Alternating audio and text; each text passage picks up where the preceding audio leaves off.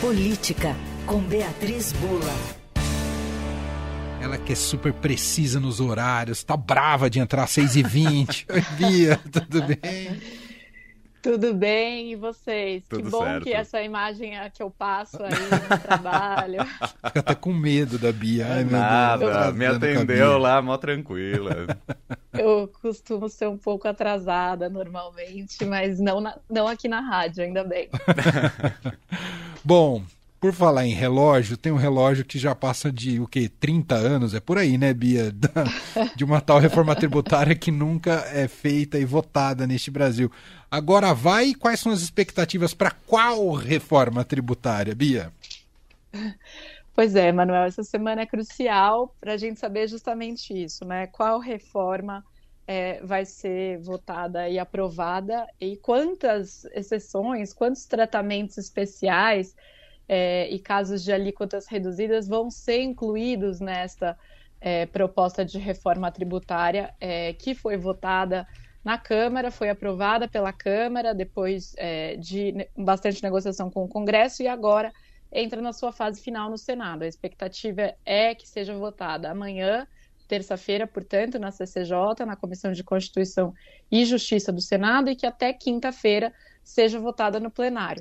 Depois deve voltar ainda para a Câmara, porque eh, foram feitas alterações eh, substantivas aí no texto, eh, antes de ser promulgado. O governo espera promulgar essa reforma até dezembro. é, então, digamos assim, que a gente está passando esse primeiro ano discutindo a reforma tributária, mas, é, se for aprovada, terá sido é, uma vitória da equipe econômica, uma vitória do ministro Fernando Haddad, que não pode ser desprezada. Né? Nesse momento que ele está bastante pressionado aí por conta de declarações do próprio presidente Lula sobre a não necessidade de perseguir um déficit zero na meta fiscal, que coloca em xeque a estratégia do Haddad. É, e é, tudo que ele vinha dizendo publicamente até aqui, é, aprovar essa reforma tributária, se ele conseguir aprovar aí no Senado com é, um texto dentro aí do que se espera, que é o que foi apresentado pelo relator, senador Eduardo Braga, se nessa reta final as pressões que são feitas e têm sido feitas por diversos setores não incluírem ainda mais emendas, além das 700 aí que foram protocoladas nesse período, é, já terá sido também é, uma vitória para o Haddad, muito embora o governo, né, o Planalto, parece que está mais preocupado e os ministros ali da chamada ala política, né, estão mais preocupados com a questão sobre mudar ou não a meta fiscal é, do que em aprovar essa reforma, que é uma reforma que vai ter, como você disse, ficamos aí décadas para conseguir fazer algum debate é, que chegue a algum resultado considerado aí por analistas, economistas, tributaristas, que não é o ideal, mas que avança, ajuda a, a melhorar um pouco esse sistema tão complexo, caótico é, que a gente tem de tributação no país.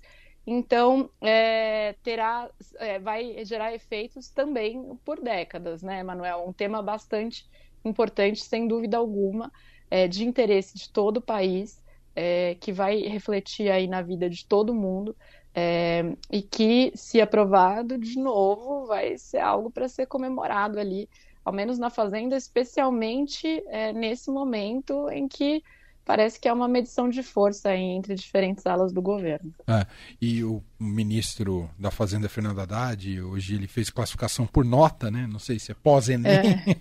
Falou que é uma reforma tributária. Ele que já foi ministro da Educação, né? É. Já sabe o, a complexidade que é cuidar de um Enem. Falou que é uma reforma 7, 7,5 para um sistema atual que é nota 1 e 2.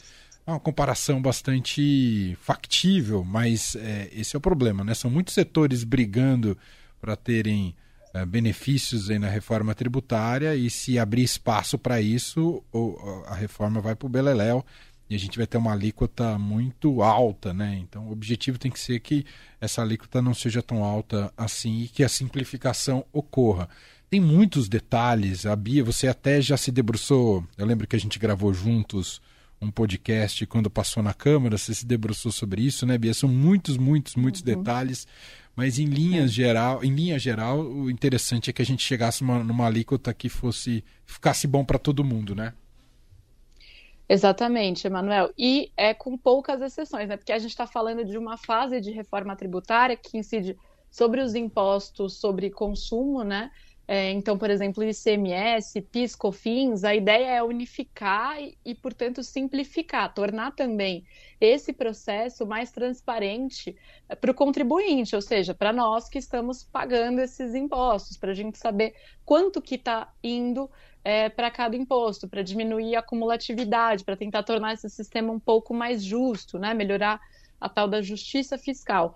É, então, quanto mais exceções para setores específicos se vai colocando, então, ah, vai ser uma alíquota única, é, mas é, o setor X ele vai ficar de fora, mas os supermercados vão é, pagar de tal maneira, mas é, o saneamento depois a gente vai discutir numa lei complementar, enfim, quanto mais se coloca isso, compromete não só a alíquota única, que, claro, acaba ficando maior, né, conforme você vai colocando exceções, exceções, mas também eu acho que essa ideia geral da reforma, desse benefício, é de diminuir a acumulatividade, de trazer mais transparência, mais clareza é, e facilitar né, esse sistema que ele é tão difícil que hoje faz justamente com que as empresas, indústrias, investidores gastem muito dinheiro fazendo é, todo esse é, é, essa preparação tributária, né, com advogados, com é, contadores, etc. E isso acaba travancando também investimento no país. Esse é um dos argumentos.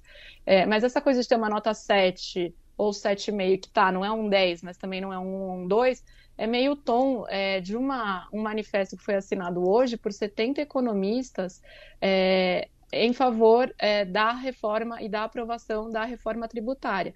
E aí são economistas e empresários, ex-presidentes do BC, do Banco Central, como Afonso Celso Pastore, Armínio Fraga, Gustavo Loyola, Henrique Meirelles, é, Pércio Arida, enfim, bastante gente, empresários aí, Jorge Gerdau, Pedro Passos, é, pontuando justamente isso. O ideal é que você não fique colocando um monte de exceções, mas é preciso é, construir um sistema tributário que ajude a impulsionar, eles dizem, o desenvolvimento econômico e social do Brasil e, portanto, é preciso travar esse debate aí é, de uma vez, digamos assim. É, mas a, os próximos dias aí vão ser um pouco decisivos sobre é, o que, que vai entrar ou não no Senado. A tal da alíquota a gente só vai saber depois, né? Por regulamentação, é, por lei complementar. Essa é uma PEC, precisa de mudança na Constituição. Mas o que o governo está calculando é que essa alíquota do IVA, que seria esse imposto sobre valor agregado, né? Esse imposto único, fique aí em 27,5%. É mais ou menos 0,5% é, ponto percentual a mais do que estava sendo calculado em relação ao que foi aprovado na Câmara. Quanto mais vai chegando perto aí dos 30%, né, que os economistas dizem, mais vai se afastando é, do que seria o ideal. É, mas a gente vai ter mais notícias essa semana, notícias que vão ser importantes para a economia é, e também para o mundo político. É, total. Bom, enfim, semana bastante importante para a gente acompanhar nesse debate em torno da reforma tributária, a possibilidade de ser aprovada ainda nessa semana lá no Senado Federal. Bia, obrigado e até quarta-feira. Beijo para você. Até quarta. Beijo. Obrigada. Boa semana a todos.